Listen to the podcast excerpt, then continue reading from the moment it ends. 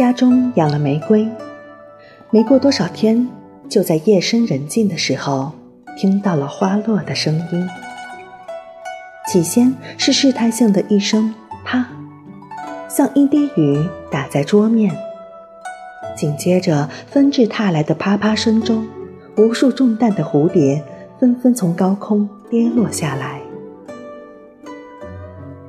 那一刻的夜真静啊，静得听自己的呼吸，犹如倾听涨落的潮汐。整个人都被花落的声音吊在半空，尖着耳朵，听得心里一惊一惊的。像听一个正在酝酿中的阴谋诡计。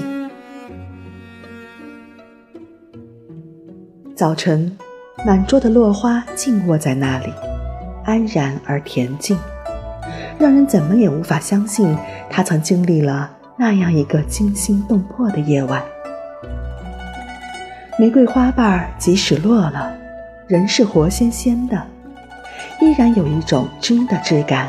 断的光泽和温暖，我根本不相信这是花的尸体，总是不让母亲收拾干净。看着它们脱离枝头的拥挤，自由舒展地躺在那里，似乎比簇拥在枝头更有一种遗世独立的美丽。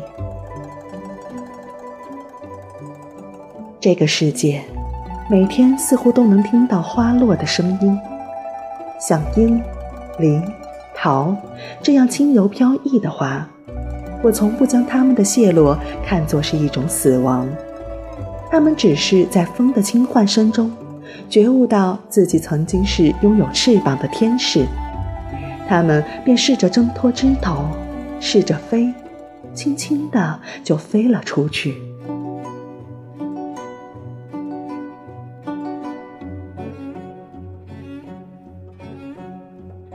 然而，有一种花是令我害怕的。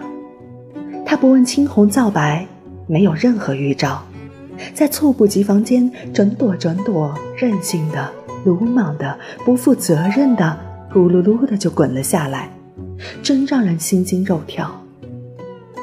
曾经我养过一盆茶花，就是这样触目惊心的死法。我大喊，从此怕了茶花。怕了它的极端与刚烈，还有那种自杀式的悲壮。不知那么温和淡定的茶树，怎会开出如此惨烈的花？只有乡间的那种小雏菊，开的不是张扬，谢的也含蓄无声。